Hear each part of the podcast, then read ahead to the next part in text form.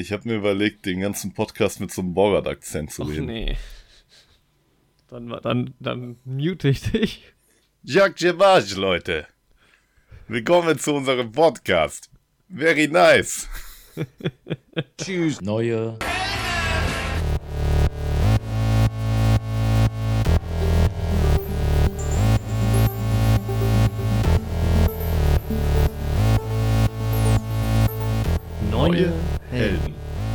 Andi. Wir sind leider ein bisschen, bisschen verspätet. Ja, es gab viele Zwischenfälle. Wir sind nicht dazu gekommen aufzunehmen, aber heute geht es um Borat. Um Und- Borat 2. Und ganz Um viele Borat. Neuigkeiten, die gar nicht mehr so neu sind. Das stimmt. Womit fangen wir an? Fangen wir mal mit der wichtigsten. Naja, also Sean Connery ist verstorben. Genau. Ja, es ist irgendwie traurig. Aber der ist immer 90 geworden, der Mann. Und der ist auf den Bahamas gestorben. Ich habe Ja, mich ne? so ein bisschen ähm, mich mit der Persona auseinandergesetzt und der ist wohl schon relativ früh auch aus, auf die Bahamas. Mhm. Und hat da, glaube ich, ein, ganz entspanntes Leben noch gehabt, nachdem er seine Schauspielkarriere beendet hat. Ja. Ja, ich habe viel Negatives gelesen über Sean Connery in den letzten zwei Tagen. Ja, ich habe auch so ein bisschen Negatives gelesen, aber halt vor allem so aus einer früh, also längeren Vergangenheit. Ja, genau. Nix Aktuelles so. Nee. Aber dass er halt wohl früher irgendwie stark befürwortet hat, dass man seine Frauen schlagen darf. Ja, ja in seiner ersten Ehe war, glaub's, glaube ich, auch so ein Problem, aber ich habe es nicht so richtig recherchiert. Ähm, Ja, ich habe mir vieles durchgelesen, aber aber ich glaube, der ist dann später auch ganz okay gewesen noch. ja, ich glaube, der hat sich davon auch distanziert. Ja. Ja, und ich fand es irgendwie auch so süß, weil dann natürlich haben sich diverse Leute ge geäußert und irgendwie, ich weiß nicht, ob es Daniel Craig war oder so, der dann geschrieben hatte. Ich hoffe, jetzt kannst du ganz in Ruhe weiter Golf spielen oder sowas. Ja, da gab es auch so Posts, so reunited mit so anderen Verst Also Roger Moore zum Beispiel ist ja auch schon, äh, schon tot und einige. Ja, von Ja. sowas habe ich auch viel Bernard gesehen. Lee ist ja, glaube ich, auch schon tot und Desmond Levely, ich weiß nicht, wie man das ausspricht, der den Q früher gespielt hat, von Monty Mhm. Python auch. Ja, ja. Fand den eigentlich aber sonst immer recht sympathisch später. Also, ich bin ja jetzt nicht so ein Riesenfan von seinen Bond-Filmen. Und ich kenne auch nur einen weiteren Film von ihm tatsächlich. Aber der ist ganz gut. Der ähm, Entrapment heißt der. Ist mit, ähm, na, wie heißt sie? Ganz bekannte Schauspielerin auch, wo sie halt so zwei Diebe spielen. Der ist ganz cool. Ja. Ja. Das Ja, abgehakt. das ist so das Aktuellste. Aber Mandalorian ist rausgekommen, ja, die stimmt. neue Staffel, die zweite Staffel auf Disney Plus. Und ja, ich habe die erste Folge schon geschaut und wir werden im nächsten Podcast mal darüber sprechen.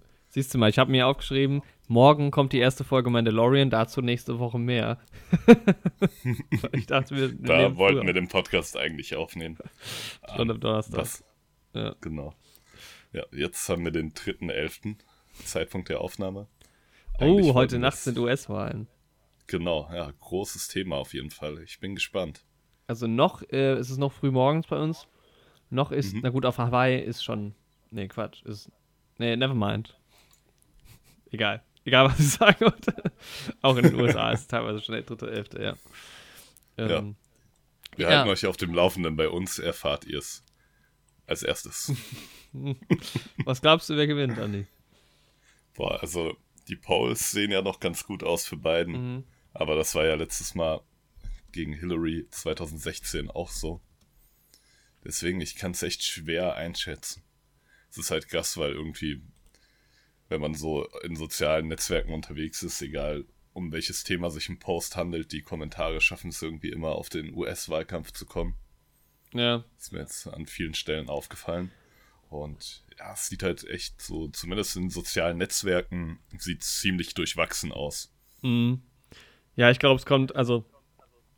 Gerade weil, ich weiß nicht, ob ich das im Podcast erwähnt hatte letzte Woche oder ob ich das mit jemand anderem äh, besprochen hatte, weil die, viele Celebrities und sowas sind ja äh, traditionell auch eher demokratisch und Mhm.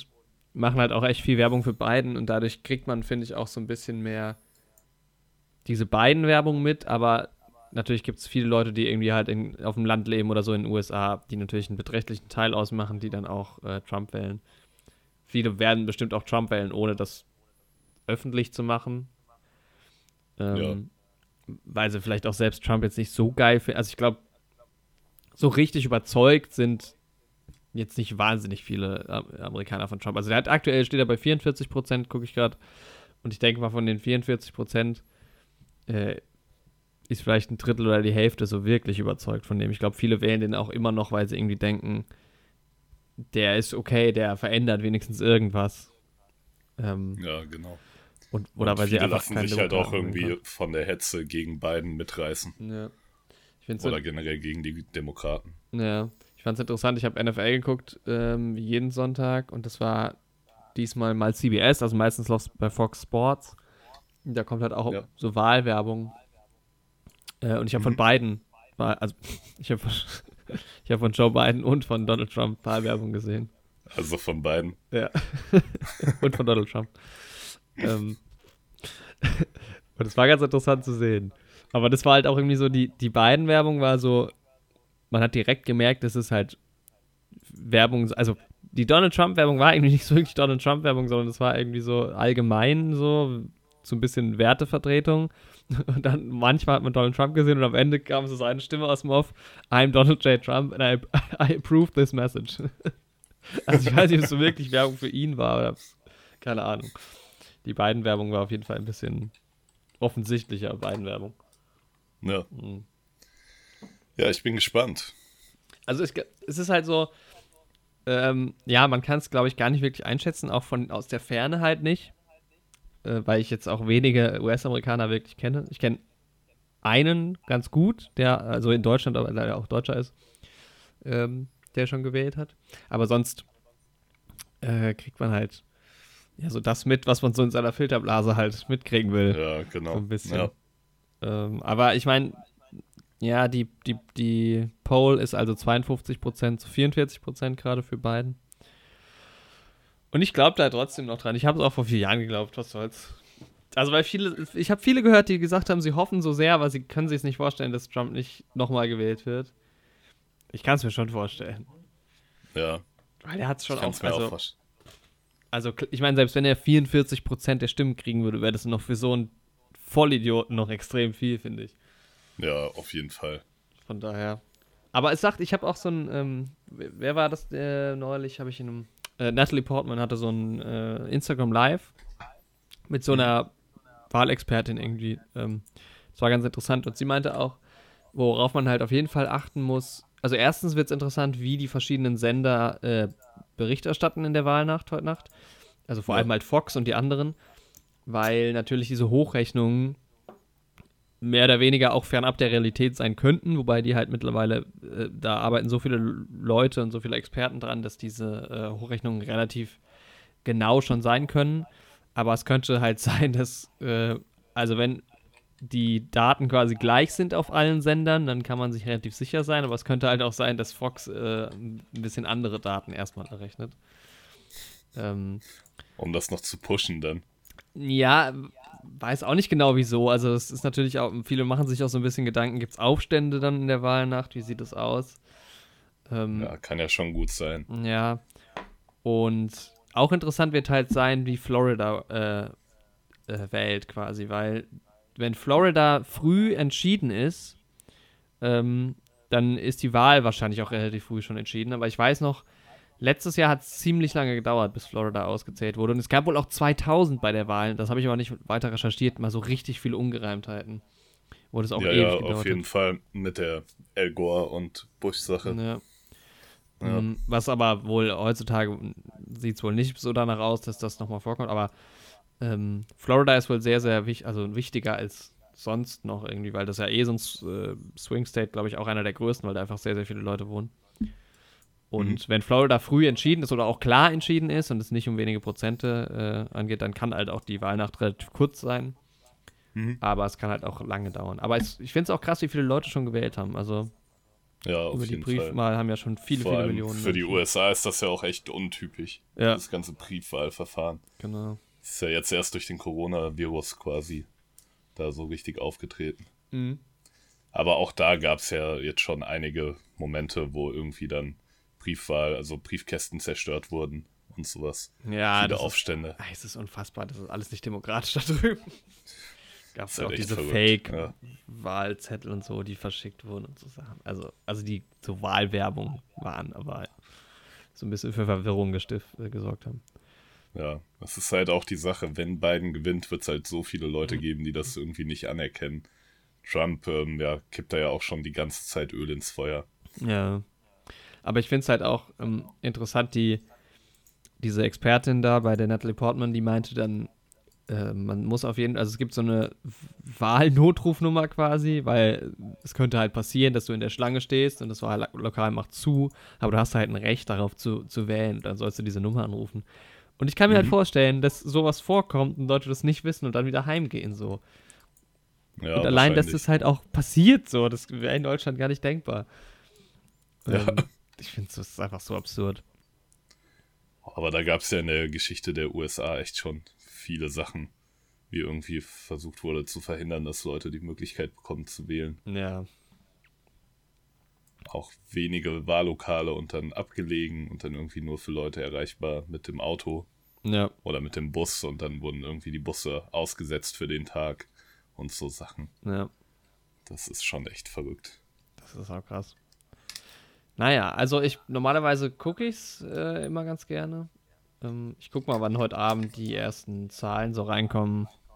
Aber ich werde es auf jeden Fall nicht. Ich habe es auch letztes, äh, also vor vier Jahren habe ich dann auch, weil Florida so lange gebraucht hat und es war so knapp, dass bin ich irgendwann ins Bett gegangen. Aber ich finde dieses Gefühl so unangenehm. Du gehst ins Bett und du weißt, wenn du aufstehst, dann hast, hast du halt die Push-Benachrichtigungen, wo halt entweder schon ja. ein Gewinner irgendwie feststeht oder halt eine starke Prognose.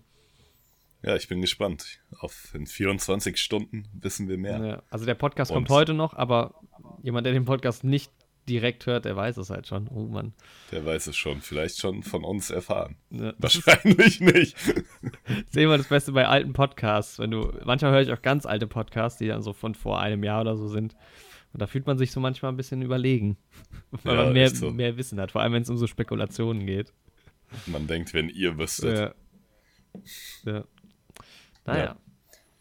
Ja, Florida und Pennsylvania ist ja auch noch ein entscheidender Mhm. Swing State. Die beiden, die werden es machen. Beiden wird's machen? Okay. Biden wird's machen. Ja. Dann haben wir seit gestern eine neue Situation in unserem Lande. Ähm, genau. Die Kinos haben wieder zu. Kinos sind wieder geschlossen. Ja. Jetzt habe ich, ich war jetzt zweimal im Kino Ja. während der Corona-Zeit. War im Endeffekt viermal Nee, denke ich. mehr, glaube oder ich. fünfmal. Ja. Also in, ich war halt im Autokino noch. Mm, ah ja, stimmt, ja. Ja. Aber ansonsten war ich vier, fünf oder sechs Mal. Ja, nicht schlecht. Also Zweimal auch, auch weniger. auf jeden Fall. Ja, viel weniger. Wobei, gut, ich war, wir waren auch zweimal in Tenet, also dann war ich doch auch noch einmal mehr. Aber, Genau. ähm, ja, es, gab, es gibt ja viel Diskussion um diese Lockdown-Politik, weil grundsätzlich finde ich das voll gut, äh, dass es nochmal sowas gibt, weil halt die Zahlen echt rapide ansteigen und ähm, man sagt halt so nach drei Wochen ungefähr, weil war so das, was ich mitbekommen habe, ähm, kann das halt so gut wie ausgebremst werden.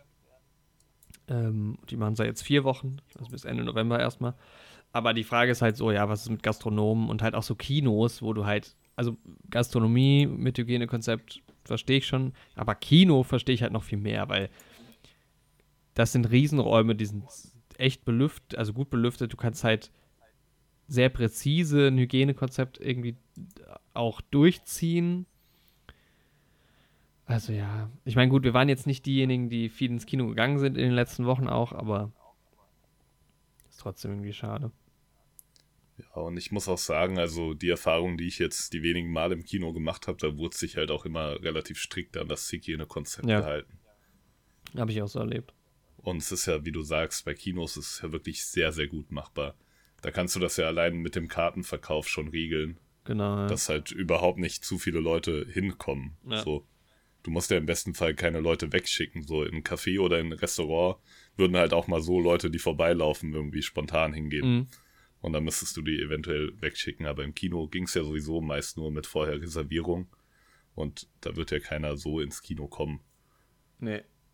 Ja, genau. Ja.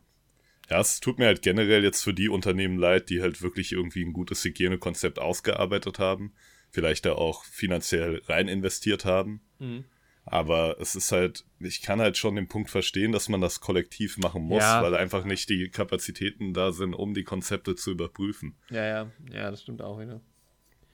Was ich krass finde, dass so ein paar, ah, ich weiß nicht mehr, also zum Beispiel, dass so ein paar Leute irgendwie, an die gar nicht gedacht wird, so, zum Beispiel so Schausteller, die sind Ja. so am Arsch. Und es gibt so, es gibt so manche Zuschüsse und so, wo du denk, wo du wieder denkst, das ist so absurd, wieso jetzt da Zuschüsse irgendwie hingehen. Ja, Ich habe jetzt leider kein Beispiel, ich habe es vergessen. Aber ähm, klar, auch ja die, es also gibt so Branchen, die du auch überhaupt nicht im Kopf hast irgendwie. ja. Aber bei uns war es ja in Darmstadt zumindest so, dass im Sommer so Schaustellerbuden vereinzelt aufgestellt waren. Nicht auf einem Jahrmarkt, aber dann über eine längere Zeit. Am Oberwaldhaus standen zum Beispiel zwei Süßigkeitenbuden. Ja, diese Fressbuden halt, aber so richtig so Fahrgeschäfte ja auch nicht. Ja, das gar nicht, ne? Ja. Ja, und das ich meine, ist halt auch das ist halt so, da ist es natürlich extrem schwierig. Also da, es gibt natürlich Dinge, also auch eine, eine, eine, ein Club oder eine Diskothek, wie man vielleicht früher gesagt hätte. Ähm, klar, kannst du da, da kannst du kein Hygienekonzept vorweisen, was funktioniert. Für die Ja. ist es halt auch scheiße. Aber das ist halt einfach, wie willst du es machen? Ja, Naja. Also für mich ja persönlich. schwierig, schwierig. Für mich persönlich ist es jetzt. Weil ja auch, es ist ja auch nicht so ein kompletter Lockdown, also man hat ja auch noch, ähm, also erstens sind ja, sind, sind ja die äh, Kontaktbeschränkungen noch nicht so krass, ist ja bei zehn Leuten. Aus zwei Haushalten zumindest. Also diese zwei Haushaltsregel, aber bis zu zehn Leute, glaube ich. Ja, Oder halt zwei Haushalte. Ähm, gut, das schließt eigentlich auch, äh, man kann mal so einen Pärchenabend oder sowas machen. aber eigentlich Genau. schließt das auch aus, Freunde zu treffen. wobei es halt bei dem Pärchenabend auch schon schwierig ist. Wenn die Du Pärchen. wohnst mittlerweile mit deiner Freundin zusammen, aber Ja. bei uns ist das halt nicht der Regelfall. Ja. Das heißt, es sind eigentlich schon vier Haushalte meist. ja, okay, das stimmt natürlich. Ja, Ich habe schon überlegt, wa- was ist aber, das ist kein Haushalt, ne? wenn ich jetzt mich mit meinen Nachbarn treffe. Ja, Das ist zwar ein Haus, aber es ist ja kein Haushalt. Naja, und dann ähm, haben ja auch Läden Bei und sowas halt noch offen. Also selbst Ja. jetzt keine, also nicht nur Lebensmittel und sowas, sondern auch. Ich habe schon Genau. Christbaum-Deko gekauft. sehr schön. Wobei, das war noch Dabei- davor, das war noch, das war noch am, ähm, bevor es Lockdown gab. Kann man im Oktober ja mal machen. Ey, ich habe mir gedacht, lieber jetzt schon, als dann irgendwie im November oder Dezember. Ja, warum nicht? Wird ja auch nicht schlecht. Aber es ja. hat keinen Spaß gemacht. Also es war irgendwie, es, man ist noch nicht so drin. Nee. Also ich bin ja Befürworter der verlängerten Weihnachtszeit, aber so früh, ja. Es ist auch verdammt warm geworden wieder. Es war wir gestern hat es so fast über 20 Grad. Knapp 20 Grad, was bei uns, ja. Und gerade auch der Himmel schon wieder komplett blau. Ich liebe es aber, wenn im Herbst der Himmel blau ist. Ja, Herbst kann eine Das richtig schöne Jahreszeit sein. So ein schönes Farbenspiel mit den bunten Blättern und dem blauen Himmel. Das ist Ja. eigentlich optisch sogar meine Lieblingsjahreszeit. ja, vor allem wenn du so Golden Hour hast und die Sonne so untergeht. Ja, das ist schon echt stark. Ja, Mann. Viele schöne Sonnenuntergänge gesehen, Mhm. ja. Aber apropos Schausteller, ich habe einen Film noch gesehen, Ich unabhängig von Bogart. Und zwar The Greatest Showman. Ah, Gibt's okay. jetzt auf Netflix mit Hugh Jackman, Zendaya spielt mit, Zac Efron. Da ist mir noch ein Fauxpas geschehen während dem Schauen. Mhm. Ich habe das mit meiner Freundin und ihrer besten Freundin geschaut. Und Zac Efron spielt mit. Und als seine Rolle aufgetaucht ist, so dachte ich, okay, der sieht Zac Efron schon irgendwie ähnlich, aber so ein bisschen irgendwie kräftiger so. Und habe dann irgendwie den Kommentar, was ist das eigentlich für ein Möchtegern Zac Efron abgeliefert. um dann darauf hingewiesen zu werden, dass es Zac Efron ist. Naja. Ja, mein, mein, guter Freund, oder unser guter Freund Jens liegt mir schon seit Jahren in den Ohren, dass ich diesen Film gucken soll. Und Ja, das, meine Freundin auch. das ist auch ein echt schöner Film. Mhm. Also, das war irgendwie die beste Freundin meiner Freundin, lag ihr schon längerem in den Ohren, Mhm. dass sie den Film mal zusammen schauen sollten. Und dann hat sie es irgendwie vor einer Woche extra für das Wochenende auf Amazon gekauft. Und dann kam er irgendwie einen Tag später auf Netflix. Ja, äh, naja, aber schön gemachter Film. Ist halt ein Musical-Film. Muss man halt drauf stehen, wird halt viel gesungen. mhm. Ja, aber wirklich, also einfach sehr schön gemacht. Schöne Gesangseinlagen, auch die ja, Kulissen sind immer schön gemacht. Du hast immer so ein bisschen bei den, bei den Sets auch so ein Kulissenfeeling. Also du Mhm. kannst dir schon im Film irgendwie vorstellen, wie das auf eine Bühne übersetzt wird. Ja. Ja, cool. Und, ja. Und ja, Hugh Jackman mag ich sowieso total gerne. Zac Efron auch ziemlich cool. Ja, ist einfach ein Feel-Good-Film, würde ich sagen. Mhm. Ich bin irgendwie nicht so ein schön. Hugh Jackman-Fan. I'm Nee? not a huge Jackman-Fan. And I'm not a Hugh Jackman-Film. Hm. Ja, ich Nee, werde ich mir den auf jeden Fall auch angucken. Ja, mach das. Also macht Spaß, kannst mit deiner Freundin schauen. Ja. Ähm, ich habe nur Knives Out nochmal. Ich habe ja die Blu-ray jetzt ein paar Wochen schon hier stehen. Mhm. Nochmal geschaut. Aber wen äh, meine Meinung zu Knives Out interessiert, der schaut sich Episode äh, 29, 30, Episode 30 an. Schaut da gerne mal rein. Ein Film von Ryan Johnson, den man ja sonst nur aus Star Wars Episode 8 schätzt und lieben gelernt hat. Schätzt und lieben gelernt hat. Was war das für eine Grammatik? Aber wir, wir, haben ihn, wir haben ihn mit Knives Out verziehen. Ja, Und da zeigt Daniel Craig außerdem, dass er noch einiges anderes spielen kann als James Bond. genau. Und Der Mann. sehr, sehr guter Mann. Und Chris Evans zeigt, dass er noch ganz anderes spielen kann als Steve Rogers. Ja. Und Anna de Armas zeigt, dass sie noch ganz anderes spielen kann. Also eine James, ein James, ein Bond-Girl. Genau. Ja. Ja, so viel zu dem, was wir so geschaut haben. Ich habe nee, ich hab noch eine Serie geschaut, eine Miniserie auf Netflix. Ah, apropos Ja. Miniserie, die Überleitung laufen hat gut, ja. Hau mal raus. Äh, Barbaren heißt die Serie. Das hat Ina auch geguckt. geht um Arminius, eine historische Figur. Ein ja, German, der aber in Rom oder im Römischen Reich aufgewachsen ist Mhm. und da auch irgendwie militärische Ränge eingenommen hat, sich dann später aber gegen Rom gestellt hat und so ein bisschen die Stämme Germaniens vereint hat. Mhm. Und was das Coole an der Serie ist, also es ist eine deutsche Produktion, ähm, ist dann auch im O-Ton, die Germanen sprechen quasi Deutsch, was jetzt historisch nicht so korrekt ist. Mhm. Aber die Römer sprechen untereinander halt Latein. Ja. Das hast du dann halt untertitelt. Und das ist halt ziemlich cool. Und was ich so gelesen habe, ist es wohl so, dass es irgendwie ja relativ dem Latein nahe kommt, wo die Wissenschaftler momentan von ausgehen, dass das wirklich ungefähr so zu dieser Zeit gesprochen wurde. Also es ist nicht das Latein, das man heute spricht. Nee, nicht das gängige Latein, was wir alle kennen und lieben. Nein, nein. Das, das Street-Latein. genau. Ist jetzt nicht dieser Latein-Slang, den wir alle drauf haben. Nee, nee. Das ist schon das Latein, was Von damals früher. gesprochen wurde. Wobei es natürlich da immer Streitigkeiten Ja. gibt in der Wissenschaft, weil man kann es ja nicht belegen, wie es denn wirklich tatsächlich gesprochen wurde. Ja. Aber es gibt ja die diversesten Herangehensweisen, auch irgendwie anatomisch mit ähm, Schädelfunden und sowas, Mhm. wo man auch da nachprüft, wie die Sachen wohl ausgesprochen wurden. Anhand von der vermeintlichen Schädelbewegung und sowas. Das finde ich halt voll verrückt, was da gemacht wird. Ja. Ja. Auf jeden Fall ist es irgendwie ein cooles Gimmick. So. Mhm. Klingt halt jetzt so ein bisschen wie Italienisch dann natürlich. Als für mich als Laien, als Latein-Laien. Aber ja, hat Spaß gemacht, die Serie. Ja, du hast, sehr doch, hast du das Latinum nicht auch? Nee, Oh. sehr hohe Production Value. Mhm. Die Serie, also sieht auf jeden Fall gut aus. War irgendwie ein bisschen, für mich ein bisschen zu kurz und knapp. Es sind nur sechs Folgen. Mhm. A 50 Minuten. Hätten gerne irgendwie acht bis zehn Folgen sein können. Manche Handlungsstränge hätte man ein bisschen genauer irgendwie noch darstellen können. Mhm. Aber sonst irgendwie konnte man ganz gut durchschauen. War ziemlich cool gemacht.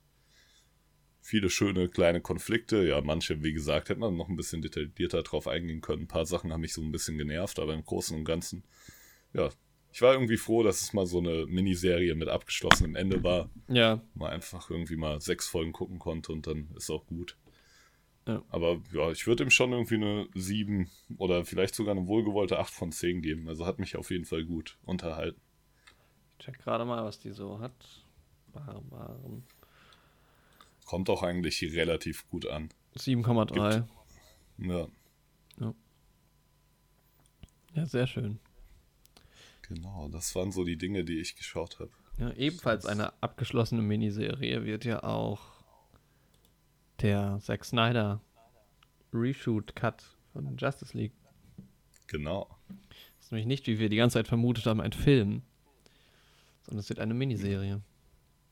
Wird eine Miniserie. Und es soll ja sowohl echt quasi nichts mehr gemein haben mit dem Film, Ja. was ich sehr interessant finde. Ja, ich bin auch gespannt drauf. Justice League ist ja wirklich ein schlimmer, schlimmer Film. Ich habe ihn ja vor zwei Wochen mal wieder geschaut. Ja, ich hoffe, Snack, Snack. Ich hoffe, Zack Snyder wird da noch was Gutes draus gemacht haben. Ja. Ja, ich bin sehr gespannt, aber ich muss mir den Justice League-Film natürlich vorher auch angucken. Ja, Joe Sweden hat ja dann damals übernommen. Mhm. Äh, Die wollten ja, erst Sex- haben sie gedacht, ob es vielleicht Jonathan Norway macht, aber. Hm. Weißt du, Norway? Aber dann Sweden? haben sie ja Sweden genommen, genau. ähm, ja, und man merkt halt, dass er dem Ganzen so ein bisschen den, den Marvel-Touch, wenn man so will. Ja, das hab ich- hat nicht funktioniert. Der heißt gar nicht Joe Sweden, sondern Joss. Ja. Fällt mir gerade auf, ich korrigiere mich da an der Stelle. Ich habe nämlich Joe gesagt. Ähm, ja, das fällt halt extrem auf bei Justice League. Ja. Als Zack Snyder macht er eher immer so diese düsteren Comic-Verfilmungen Ja. und dann halt das irgendwie zusammen zu punchen, das hat halt einfach nicht funktioniert. Genau. Ah, dann gab es Und dann war halt, Ja. Hm? nee, wir können ja noch irgendwann noch mal länger über den äh, Justice League sprechen. ja, wir haben auch letzte den Woche Snyder Cut. geredet. Genau. Ähm, es gab noch ein kleines äh, Mandalorian-Gimmick quasi. Ähm, Ewan McGregor hat nämlich als Obi-Wan verkleidet das Set von Mandalorian besucht. also einfach so aus Fun wohl. Nice. Ähm, also der kriegt ja auch seine Serie irgendwie und Ja, ja, da haben jetzt ja, glaube ich, die Dreharbeiten begonnen. ja, ich glaube auch im Zuge dessen irgendwie. Ja, und da hat er auch überall, hat man seine Quote irgendwie gelesen, dass er da seine alte Kleidung aus Episode 3 gesehen hat Ja. und das halt direkt irgendwie emotional wurde. Ja, ich bin gespannt. Wird ja auch eine Miniserie. Guck mal bei. Ja, ich bin, sorry, ich bin gerade noch beim Justice League Ding. Da, Zack Snyder ist aber als offizieller Director hier noch gelistet. Ja, Mhm. Naja. Ah, ich bin gespannt. Jared Leto Ja, freue ich mich drauf. als Joker? Na, ich weiß noch nicht. Muss er mich erst überzeugen, sage ich nach dem Film. Ach stimmt, Zack Snyder hat ja auch Watchmen gemacht. Ja, Den mochte ich ja Watchmen auch nicht. und 300. Boah, Watchmen, Watchmen sehr, gibt's sehr auch geiler Film. Podcast-Folge. Naja. Ich habe Watchmen eine 5 von 10 gegeben. Ich denke, ich habe Watchmen eine 7 oder 8 von 10 gegeben. Mhm. Ich weiß nicht, ob du das da stehen hast bei dir. Ah, doch, das kann ich sogar nachgucken, ja. Ja. Ja, und 300 hat er gemacht. Den kenne ich noch nicht. Tatsächlich. Über die guten Spartaner. Von 2006 ist der auch. Wollte ich nämlich gerade sagen. Der kam so ungefähr zeitgleich zu Borat raus. Mhm. Aber Borat, ja, beide 2006. Nee, Watchmen war, glaube ich, keine einzelne Folge, deshalb habe ich da keine, keine Wertung von dir. Naja. Ja. Ja, was auch 2006 rauskommen oder eröffnet werden sollte, war der Flughafen Berlin-Schönefeld. nee, nicht Genau, hat- Berlin-Schönefeld. Den gibt's Nicht schon. Berlin für. Ähm, äh, Willy Brandt, oder? Heißt Auf jeden Fall der Flughafen in Berlin, Leute, ihr wisst, wovon wir ja, reden. DR. Es hat lange gedauert. Äh, er wurde eröffnet. Und ich fand's so, ich finde es irgendwie so lustig, weil es so scheißegal ist. es war so, alle Schlagzeiten, dass er verschoben, dass die Veröffnung verschoben wurde, wurden im, waren halt mega laut und wurden immer leiser. Und jetzt ist er eröffnet, das ist auch einfach so egal. so, aber Ja. so, so hat es der Flughafen auch in unserem Podcast geschafft. Nicht schlecht. Wenigstens eine Sache hat er erreicht. Ja. Tja, es ist ja ein bisschen tragisch. Aber Humor und ähm, Tragödie liegen eben oft nah beieinander. Das stimmt. Ja, Flughafen Willy Brandt, stimmt. Ja. Gerade nochmal nachgeschaut. Was den anderen einem leid, ist des, anderes, des anderen freut. Ja, Äh, Eröffnung Zitat Sigmund 31. Oktober in Klammern. Geplant. Sehr schön. Ja. Und dann gab es noch ähm, ganz kurz nur der Vollständigkeit halber, es gab ja die James Bond, äh, James Bond kommt auf eine Streaming-Plattform Gerüchte, die allerdings dann schon wieder dementiert wurden vor längerer Zeit. Ähm, so schnelllebig ist halt die Welt heutzutage, ne? Ja. Ähm, also es standen 600 Millionen im Raum zwischenzeitlich. Ähm, Mhm. Also Amazon hat wohl, war wohl nicht involviert, aber zumindest irgendwie Netflix und Apple. Und ja, ich bin aber doch äh, froh, dass es. Also klar, es wäre vielleicht ein sinnvoller Schritt gewesen für jeden anderen Film, aber so einen James Bond-Film will man dann doch, doch lieber im Kino sehen, oder? Also das, Nee, das kann ich auch auf dem kleinsten Bildschirm, den ich irgendwie im Raum finden kann, kann ich den auch schauen. auf deinem Handy, während dein Handy in der Hosentasche steckt. ja. Gut. Nee, James Bond werde ich vielleicht auch irgendwann mal schauen. Ja, da- das hoffe ich doch. Spätestens, wenn der neue Teil rauskommt. Ja, ich hatte ja Golden Eye geguckt. Das ist jetzt schon länger her. Da habe ich gesagt, das ist eigentlich ein geiles Comeback gewesen. Aber Golden Eye ist gar nicht so gut. Möchte ich nur, nur noch mal dementieren, meine Aussage. er ist schon okay. Der ist schon ganz gut so, aber ist kein Kracher. Und noch eine Sache, das Skript für ähm, den neuen Spider-Man-Film Oh, stimmt. Ja, stimmt, genau. Und es gab schon so ein paar Reaction-Videos. Fand ich ganz, ganz süß. Ja, Ähm. und ich bin gehypt. Also ich fand's, fand's ganz schön, weil ähm, Tom Holland hatte ja so eine Instagram-Story gemacht, wie er, wie er irgendwie, ähm, ich glaube, na, nach Atlanta geflogen ist und im Hotel dann ein iPad halt hatte mit einem Skript Ja, drauf und, hat dann angefangen zu lesen. Aber geiler war Hat diese. noch fallen lassen, oder? Was? Hat er das iPad nicht Ja, fallen genau, lassen? direkt, während- direkt runtergeworfen. Aber geiler Tom Holland hat auch wieder alles gespoilert. Hat wieder das ganze Skript einfach gepostet. ich. Äh, Nein. Nee, aber äh, geiler fand ich ja eigentlich die Reaktion von, ähm, das weiß ich leider gar nicht, wie der Schauspieler heißt, Moment. Von Aloha Man. Ja, genau. Dem fol folgen wir neuerdings auf ähm, Instagram. Instagram, genau. Dem Schauspieler von Ned, von Peter Parkers besten Freund in der Marvel Spider-Man-Inkarnation. Jacob Batalon. Genau. Der hat sich auch dabei gefilmt, wie er den, das Skript ge gelesen hat und ist Ja, gleich mal einen Schreikrampf bekommen. ist auf jeden Fall gut abgegangen. Ja, Ja. sehr schön. Ja, so, so viel zu dem Film. News. Ich mache Anführungszeichen mit meinen Händen. Top aktuell. Ja, und heute geht es um Borat. Ja, also erzähl mal, wie war dein Halloween? Aber mein Halloween, das war sehr schön. nee, mein Halloween war tatsächlich sehr entspannt. Wir haben die Kontakte auch beschränkt. Auf, ja, ich meine, im Endeffekt waren wir aber tatsächlich auch drei Haushalte. Psch, Psst. weil, aber wir waren vier Personen, Mhm. zwei Pärchen. Und ja, wir haben Halloween gefeiert. Wir haben sehr, sehr, sehr, sehr, sehr viel Essen gemacht. Mhm. Alles auch so ein bisschen im Halloween-missing Stil. Halt alles so dekoriert, dass es irgendwie alles so ein bisschen schaurig anmutet. Ich hab's gesehen auf Ja. Fotos. Das sah sehr gut aus.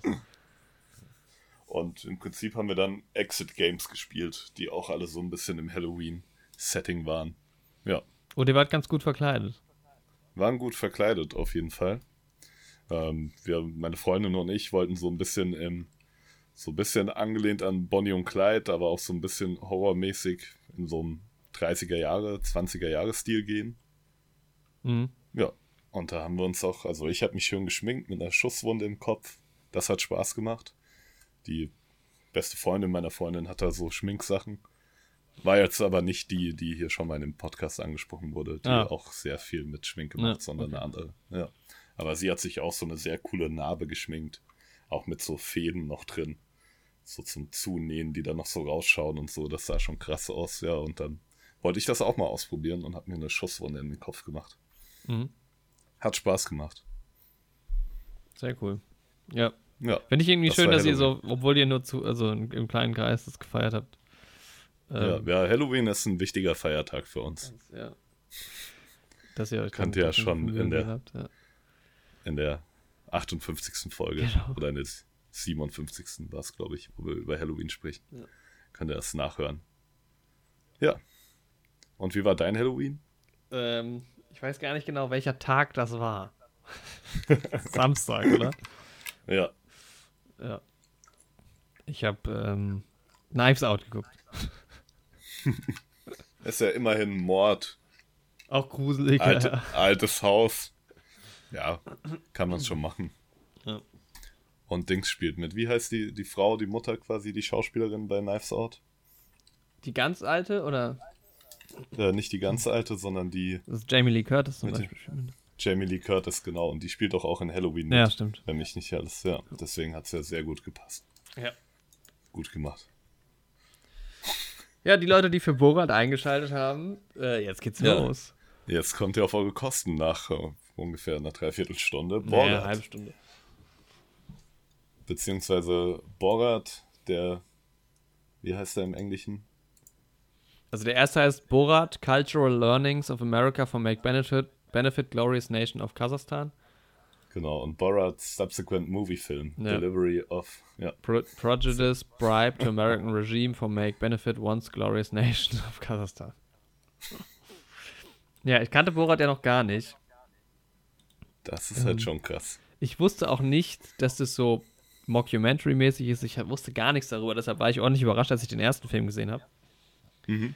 Ähm, Da muss ich auch gleich sagen, ähm, ich habe den Film gesehen in meiner frühen Teenagerzeit, Mhm. schätzungsweise so mit zwölf. Und irgendwie habe ich mir damals noch nicht irgendwie über das Format von so einem Film Gedanken gemacht. Das heißt, ich hatte auch nicht mehr in Erinnerung, dass es so Mockumentary-mäßig war. Ja. Ja, und ähm, also mein, meine Leidensgeschichte ist folgende. Ich habe das halt bei Prime, gibt es den Film, geschaut, Mhm. aber nur synchronisiert. Oh, okay. Und das ist so dumm. Das kann man Ja. eigentlich nicht machen. Also lieber guckt man den, ich habe den Film halt jetzt geguckt für den Podcast, aber lieber guckt man den Film nicht, als ihn synchronisiert zu schauen. Es, ist, es macht einfach keinen Sinn. Das ist bei Borat schon echt Das schwierig. ist richtig So. dumm. Äh, es ist auch sehr anstrengend, finde ich, weil, also, ich meine, seine Stimme ist ja schon so ein bisschen drüber, aber im Deutschen also ist es tatsächlich ganz gut synchronisiert, wenn man so sehen will. Aber es ist einfach too much, finde ich.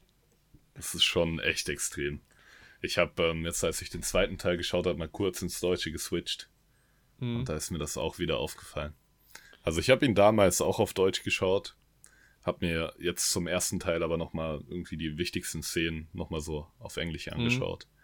Und es ist also, keine Ahnung, als ich den damals geschaut habe, kann ich auch gleich vorweg sagen, so mit zwölf ähm, ist einem irgendwie das ganze Satirische und Politische da hinten dran eh noch nicht so wichtig. Ja. Und auch nicht die Synchronisation und so. Da ging es uns, glaube ich, primär so um den Fäkalhumor und das ganze vorpubertäre Zeug, Ja. was man an dem Borat-Film witzig finden kann.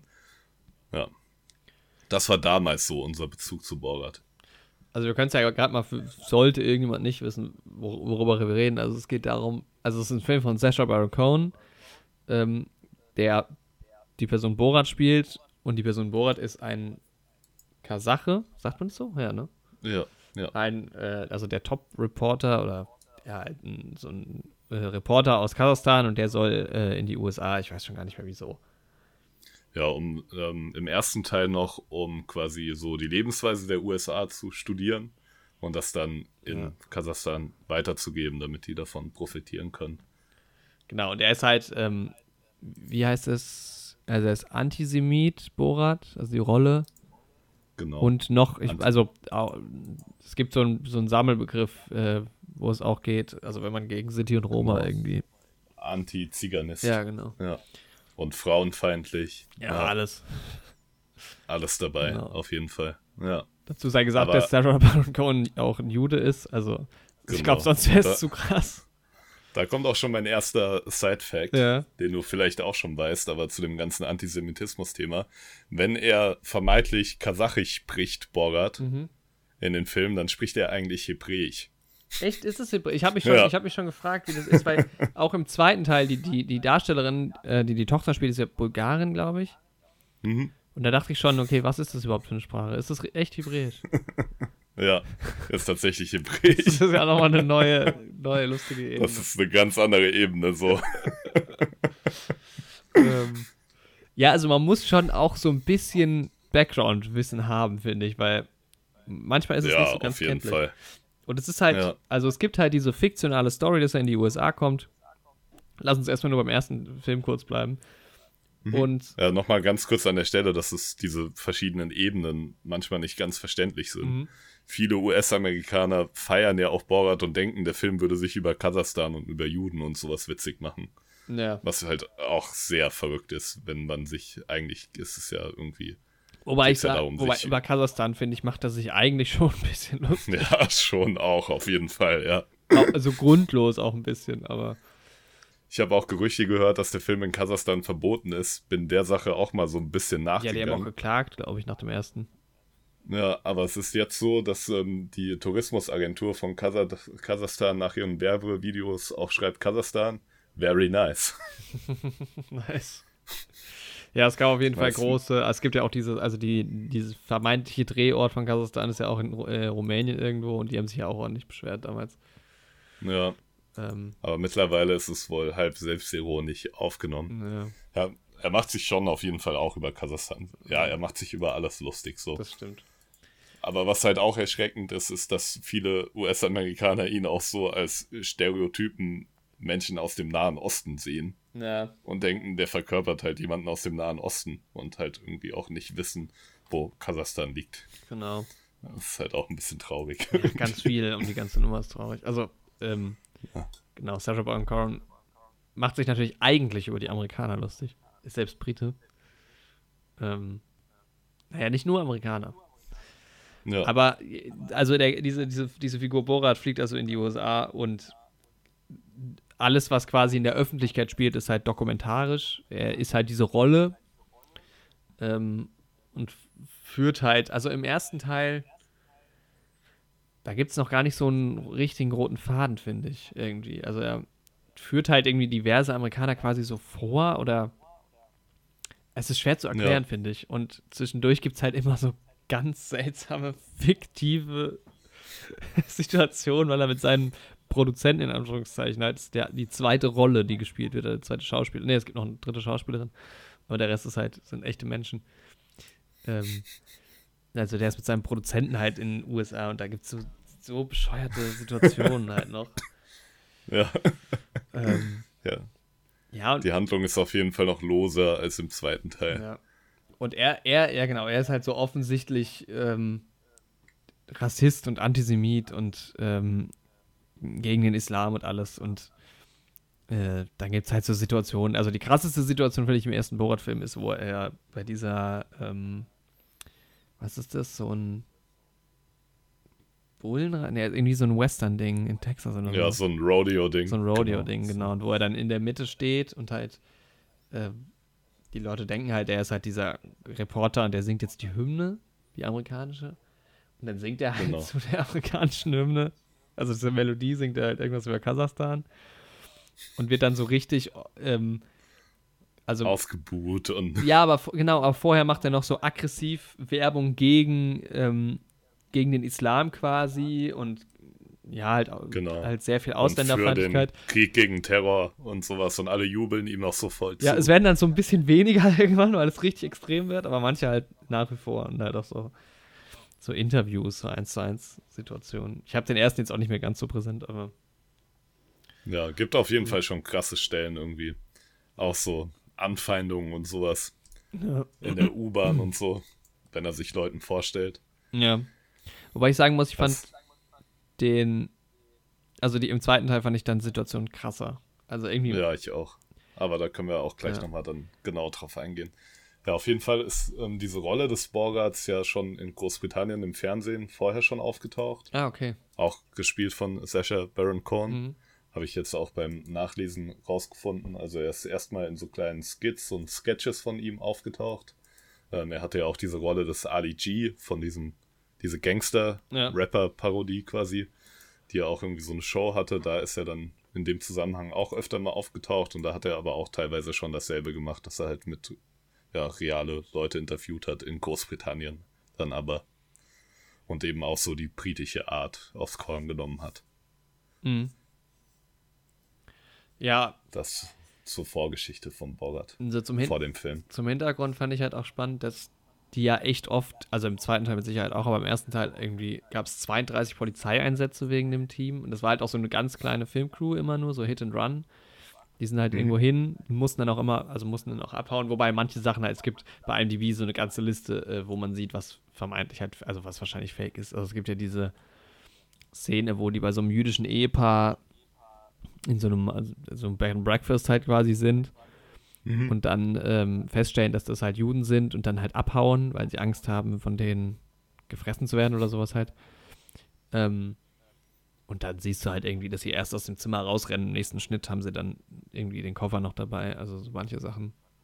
Da weiß Ja. man nicht so ganz, was jetzt so 100% äh, real ist, aber ja.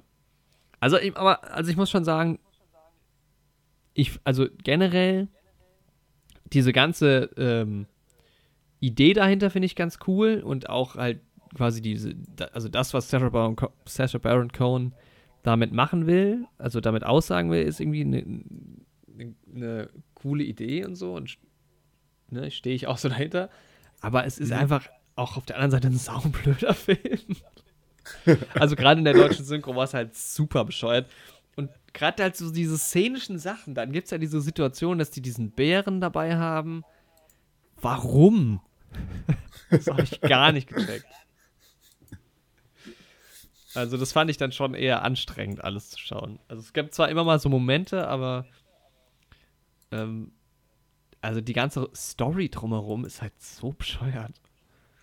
Ja, wirklich seltsam. Und halt auch manchmal der Humor so. Also was ich wirklich lustig fand, er, er prügelt sich ja dann irgendwann nackt mit seinem Produzenten da und dann sind die halt in diesem Hotel, wo sie halt dann quasi wirklich nackt in dem Fahrstuhl und so sind. Das ist schon sehr, sehr lustig. Das ist natürlich auch sehr plump, aber das fand ich richtig, richtig lustig. Und dann ist da ja auch eine größere Veranstaltung noch, wo der dann nackt reinrennt. Aber ich, also die meisten Situationen, vor allem die szenischen Situationen, fand ich echt ein bisschen blöde. Das ist, ja. Also insgesamt muss ich sagen, hat der Film mir gar nicht so gut gefallen. Nee, Nee. ja, wie gesagt, ich habe ihn nicht nochmal geschaut und habe dadurch halt auch das nicht mehr so stark präsent.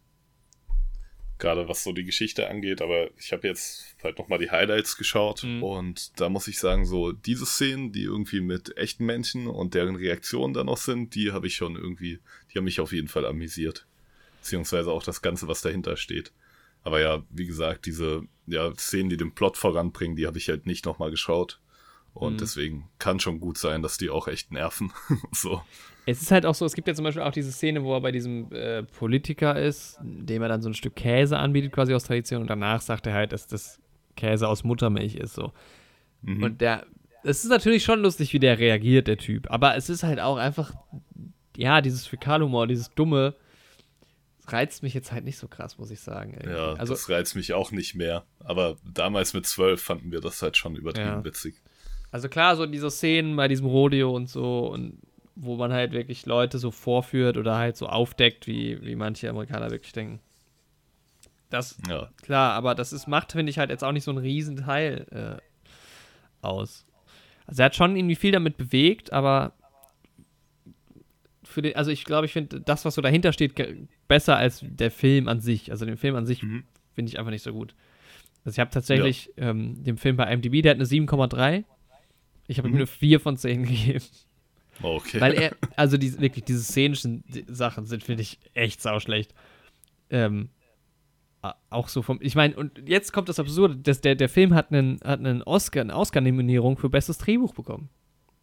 ja, krass. Aber das ist, schon halt verrückt. vielleicht auch zu, so vielschichtig, dass es mein, dass ich es nicht begreifen kann, keine Ahnung. Ähm, Ja, vielleicht hat's halt auch, muss man es auch in dem Zeitgeist irgendwie von 2006 sehen. Und dann ist es irgendwie vielleicht die Themen, die da angesprochen werden und sowas auch nochmal präsenter. Ja. Ja, vielleicht. Es ist, glaube ich, auch was Persönliches. Also, ähm, ich kann schon mal vorwegnehmen, ich fand jetzt den zweiten besser auch, aber jetzt auch nicht mega, mega geil. Und ich, vielleicht ist es auch einfach nicht so das, was bei mir zündet. Das kann auch gut sein. Weil es ja. gibt ja schon viele Leute, die es einfach, einfach extrem abfeiern. Ja, Ähm, ja, also wie gesagt, alles, was so dahinter steht und die Idee dahinter, finde ich auch echt großartig. Das spielt dann bestimmt auch mit, was das Drehbuch angeht, so. Aber es ist ja jetzt auch nicht mega geil produ produziert, klar, weil das ist halt dieser, dieser schmale Grad. Das ist ja auch eine Doku, ne? Und die machen, haben das ja auch mit diesem Hit and Run und so gemacht. Ähm, ja, Natürlich ist das nicht mega aufwendig produziert. Ähm, aber man kann es einfach, glaube ich, nicht so in eine Schublade stecken, ähm, dass man das jetzt vergleicht mit anderen Doku-Filmen oder das ist ja jetzt auch kein Spielfilm. Deshalb ist es halt schwierig, irgendwie so Ja, ist schwierig Das- einzuordnen. einzuordnen. Genau. Es ist halt, ja, kein typischer Film und deshalb vielleicht auch so sein eigenes Genre und deshalb ist eine 4 von 10 vielleicht auch nicht ganz gerechtfertigt. Aber mir hat er halt schlichtweg einfach nicht so gut gefallen, der Film. Also es ist jetzt nichts, was ich mir nochmal anschauen würde. Also zumindest nicht den ersten Teil. Ja, ich kann den ersten Teil jetzt, weil ich ihn nicht nochmal geschaut habe, würde ich ihn jetzt nicht mit Punkten bewerten wollen. Aber um mich wiederholt zu wiederholen, die Szenen, die ich jetzt nochmal nachgeschaut habe, fand ich schon witzig. Ja. So, ja. Was vielleicht noch irgendwie ganz nett to know ist, ist, dass die Story auch bei Todd Phillips mitgeschrieben wurde, Ja, das fand ich auch interessant. der ja auch für Hangover oder ähm, jüngst den Joker geschrieben Genau. hat. Ja. Und äh, Joker auch Regie geführt. Ja, das stimmt. Ja, das finde ich auch lustig. Generell irgendwie viele Leute, die ja mitgeschrieben haben. Wo, wo ich mich frage, was genau haben sie mitgeschrieben? Ja, wahrscheinlich immer so einzelne Szenen, kann ich mir vorstellen. Das ist schon, ja. Ja, Es ist ein sehr, es ist ein sehr interessantes Subgenre. genau. Und Und Pamela Anderson war eingeweiht, haben wir gerade schon mal im Off kurz drüber gesprochen. Ja. Die wusste Bescheid. Das war, weil wir haben es hier in der Folge auch noch mal kurz angeteasert mit noch einer dritten Schauspielerin, die noch dabei war. Das war Pamela Anderson, die wurde nicht Nein. wirklich entführt. Doch, klar. Nein, das war Louis Nell, diese Prostituierte. Ach so, die ist auch eine, ja, dann sind es ja vier Schauspieler. Ja, ich habe doch vor der Aufnahme noch gesagt, die hat auch, ich sag noch, ah, die hat auch noch bei ganz vielen Filmen kleinere Rollen übernommen. Ja, das war wahrscheinlich Pamela Anderson. Hm?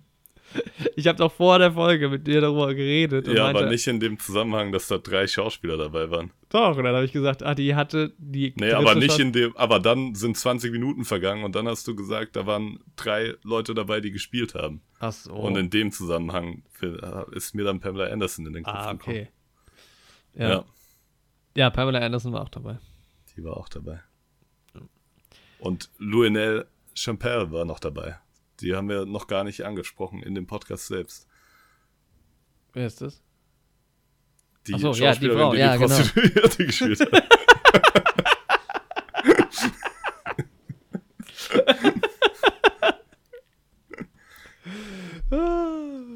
Und Ken Davidian. Heißt der so? Ja. Der hat auch mitgespielt. Ja, ich meine, ähm, Vier Schauspieler waren dabei. Es sind viele Leute dabei, aber die meisten halt als sie, als sie selbst einfach, ne? Der hat auch 1977 in American Raspberry den Fat Bartender gespielt. American Raspberry. Ja, Geiler Titel. nicht schlecht, ne? Und in Cobra Kai hat er mitgespielt. Großer, großer Fan. Du? Cobra Kai, starke Okay. Serie. Bald kommt der Cobra Kai Podcast. Oh nee. Doch, doch. Doch, ich will es mir ja auch mal reinziehen. Ja, und weiter geht's mit Borger 2. Ja, genau. Ja, ist Borat erschienen vor elf Tagen. Mhm. Am, also heutiger Stand am 23. Oktober auf Amazon Prime. Ja, ich habe den Trailer irgendwie eine Woche davor gesehen und war irgendwie total überrascht, dass jetzt noch ein zweiter Borat rauskommt. Wir haben dann drüber gesprochen, als wir uns auf Google die Mongolei und Kasachstan angeschaut haben. sind wir auf das Thema gekommen. Das war das auch sind- super. Das war schön. Da wollten wir einen Podcast auch aufnehmen, waren dann aber irgendwie noch eine Stunde auf Google Maps unterwegs. Nee, wir wollten gar keinen ne? Podcast aufnehmen, wir wollten was besprechen. Waren dann aber stattdessen auf Google Maps unterwegs. Naja, dann waren wir auch in Kasachstan und dann sind wir auf das Thema Borat gekommen. Haben uns entschieden, den zweiten Teil zu schauen. Ja, den habe ich auf Englisch geschaut, du dann wahrscheinlich auch. Ja. Ja, gab es zum Glück die Option. Das ist aber auch manchmal blöd bei Prime. Ach, Prime ist ein Saftladen. Vor allem, wenn du einen Film kaufst oder so und die sagen, es gibt beide Versionen und dann äh, gibt es doch nur Deutsch. Das ist halt, ist in dem Podcast auch, glaube ich, schon häufiger vorgekommen. Ist zumindest nicht das erste Mal, dass wir darüber reden. Ja, Mann, auf jeden Fall. Ja, Borat wird wieder gespielt von Sacha Baron Cohen. Wie könnte das anders sein? Wie könnte es anders sein? Nachdem er zwischenzeitlich auch in die Rolle des Bruno geschlüpft ist und Mhm. des Diktators. Hast ich habe von dem ja sonst Filme noch nie was mal- geguckt. Ah, okay. Der Diktator auch nicht? Nee. Ah, okay. Den Das fand ich irgendwie- damals eigentlich ziemlich witzig. Ich glaube, so Also ich kann- 2012 müsste der erschienen sein. Ja, ich hatte auch irgendwie so gar keinen Bezug zu ihm wirklich. Also ich kannte ihn als Schauspieler, aber auch dass jetzt das Borat wiederkommt, das wusste ich schon länger, aber dadurch, dass ich den ersten Film nie gesehen hatte, war das irgendwie für mich kein Ding. Ähm, Mhm. Und dann hätte ich eigentlich auch nicht, ged- also weil, ich auch dachte, dass das rein fiktiv war, ähm, hätte ich mir den auch nicht angeguckt, bis dann ähm, ein, ein Freund von mir mir das halt erzählt hat, dass das, also worum es da geht, dass es halt quasi echt ist und dass da halt ähm, ja Leute aufs Korn, auf, aufs Korn genommen werden und das halt so politische Satire ist. Und dann war ich natürlich angefixt und dann äh, habe ich mich mit dir drüber unterhalten. Und dann mussten wir den gucken. Ja, und der ist natürlich jetzt, mh, wir hatten ja schon vorhin über die Wahl geredet, äh, ganz bewusst kurz vor der Wahl erst erschienen. Genau. Und anders als beim ersten Teil gibt es halt hier auch ganz klar das Thema eben, ähm, ja, im Prinzip Donald Trump, äh, Corona, es ist halt auch Corona sehr ist ein aktuell, großes Thema. Ja, was, was cool ist. ja, Ähm, genau. Generell die Spaltung im Land genau, ja. zwischen Republikanern und Demokraten. ja. Ja. Ja, und dann- die Handlung knüpft an den ersten Teil an. Das haben sie dann wieder erstmal ganz clever gemacht, finde ich. Ja, insofern Borat ist zurückgekehrt nach Kasachstan und hat eben den Ruf von Kasachstan zerstört durch seinen ersten Borat-Film. So haben die das in die Handlung eingewoben. Deswegen So heißt es auch die. Once Glorious Nation of Kasachstan. Fand ich auch cool gemacht mit der Metaebene. Hat mir irgendwie von Anfang an gut gefallen. Hat dann irgendwie am Anfang auch gleich stark auf die Nostalgie so ein bisschen gesetzt vom ersten Teil. Mhm. Gab auch so ein paar ich. Ausschnitte, glaube ich. Genau. Ist ja ironischerweise irgendwie- gemacht. Suggeriert er, dass er irgendwie ähm, sich vorm Trump Tower erleichtert im ersten Film. Ja, Das hat natürlich sehr gut reingepasst jetzt in den zweiten. genau. Ja, dann haben sie die neue Rolle seiner Tochter eingeführt, ja. gespielt von Maria Bakalova. Genau.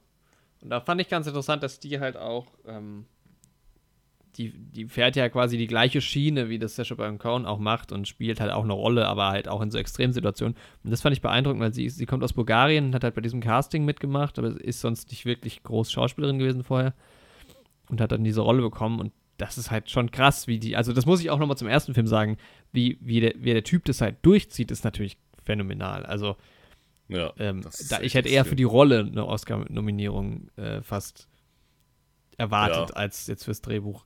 Ja weil auf jeden Fall. In den Der macht Situationen das schon echt stark. Ja. Das ist krass. Aber der ist da wohl auch ziemlich geübt drin. Ich habe gerade eben noch mal gelesen, dass er auch ähm, seine Figur des Bruno und so weiter und viele Figuren, die er spielt, dann auch schon öfter in Fernsehauftritten gespielt hat und da auch schon öfter mit diesem Schema halt vorgegangen ist.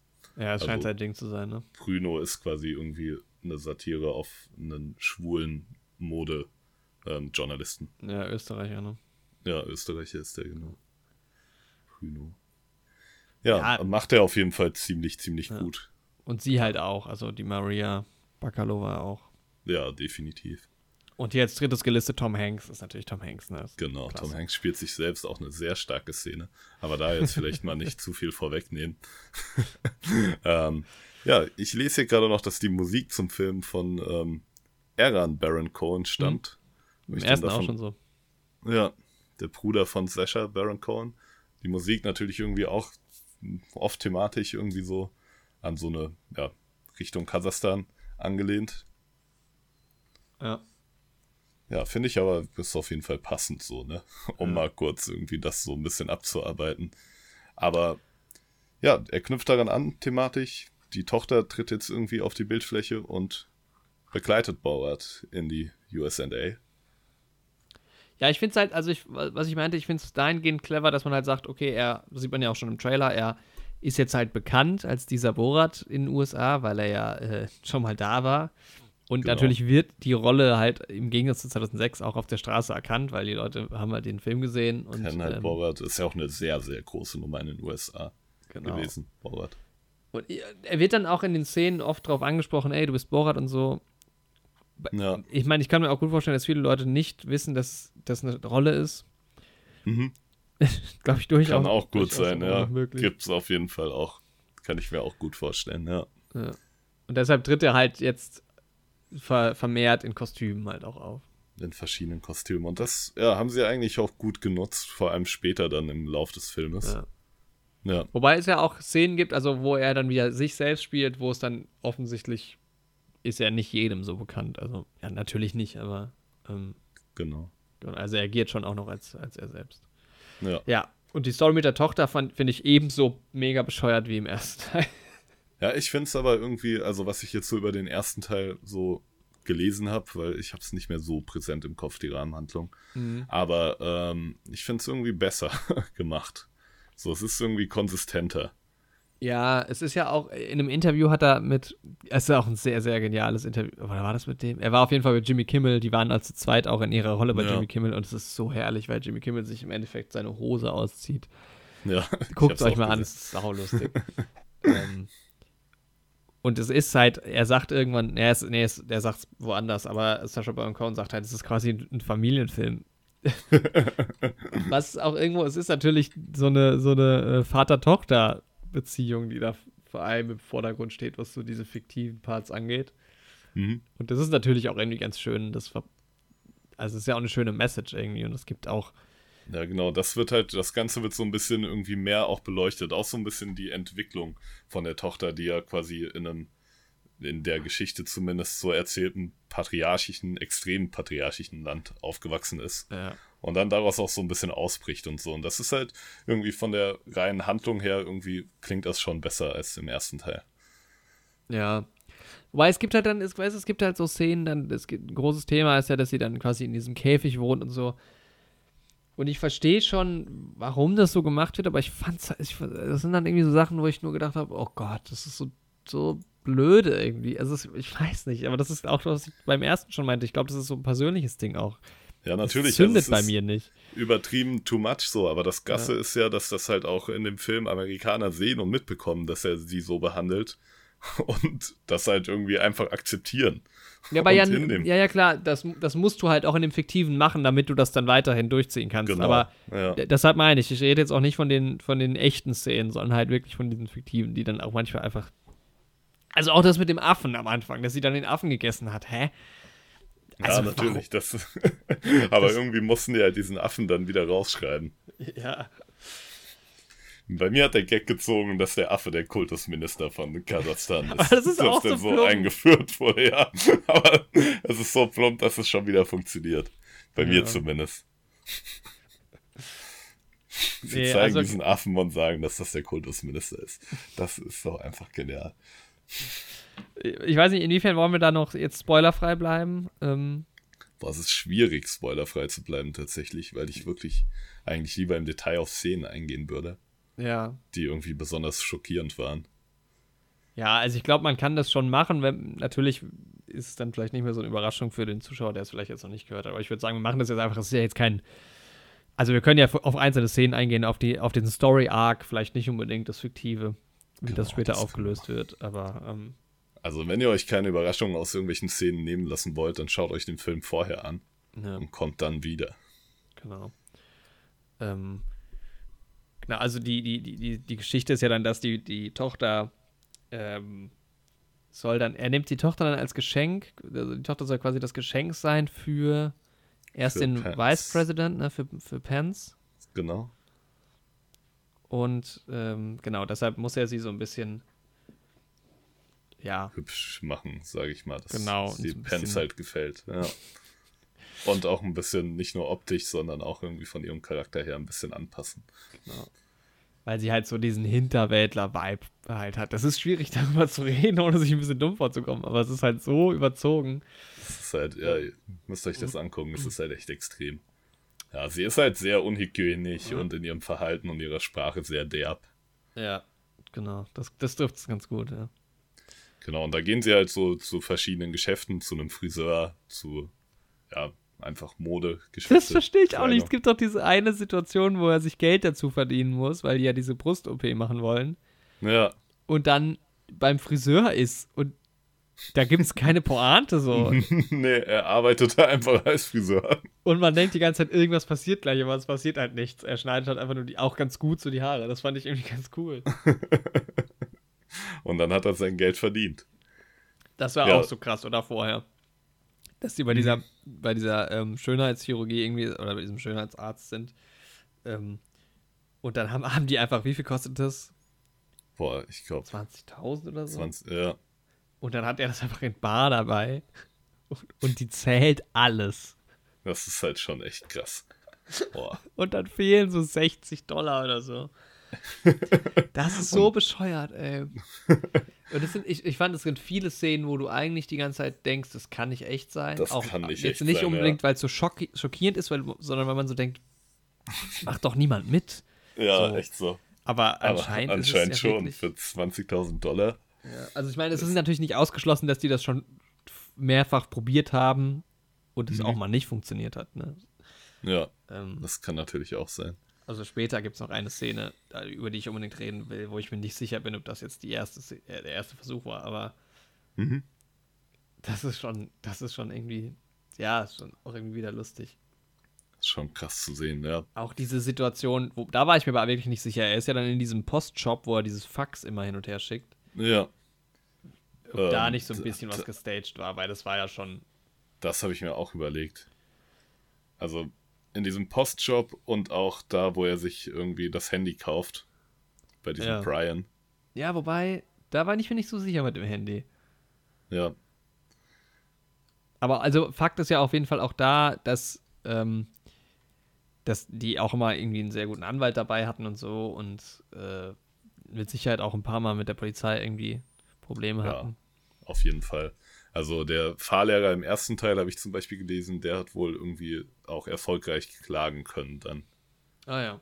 weil ihm gesagt wurde, dass ähm, das quasi ein Projekt ist, ähm, um irgendwie für Integration in die USA und um halt zu zeigen, wie schwer es ist, sich einzuleben für jemanden, der nicht daherkommt Mhm. und dass sie das dafür filmen. Und dann hat er irgendwie geklagt, weil er dann auch irgendwie im Promo-Material von Bogart verwendet wurde und sowas. Weil Ja. er meinte, das war halt nicht die Zustimmung, die er gegeben hat und so. Ja, ich finde es schon teilweise krass. Also, die müssen ja schon irgendwie so Einverständnis. Ich weiß nicht, wie es in den USA ist, aber schon irgendwie eine Art von Einverständniserklärung immer ab, abgeben. Ich finde es halt auch krass, dass das manche vielleicht auch sogar im Nachhinein noch machen. also, Ja, ich, ich glaube, also man, es wird ja jetzt auch nicht jeder voll verarscht. Also, manche kommen ja auch gut weg. Ja. Ähm, es gibt ja Stimmt. gerade die, äh, gerade in dem Teil gibt es ja diese Frau, die, das verstehe ich halt auch nicht, die irgendwie so Babysitterin macht für die Tochter, die ja auch schon Ja. 15, also die in echt natürlich älter ist, aber die halt 15, nee, 17, glaube ich, oder 15. Ja, so 15 soll sie, glaube ich, sein. Ja. Die älteste nicht verheiratete Frau Kasachstans. Ja. so Und wird die- sie im Film beschrieben. Borat gibt sie ja dann bei dieser Babysitterin ab.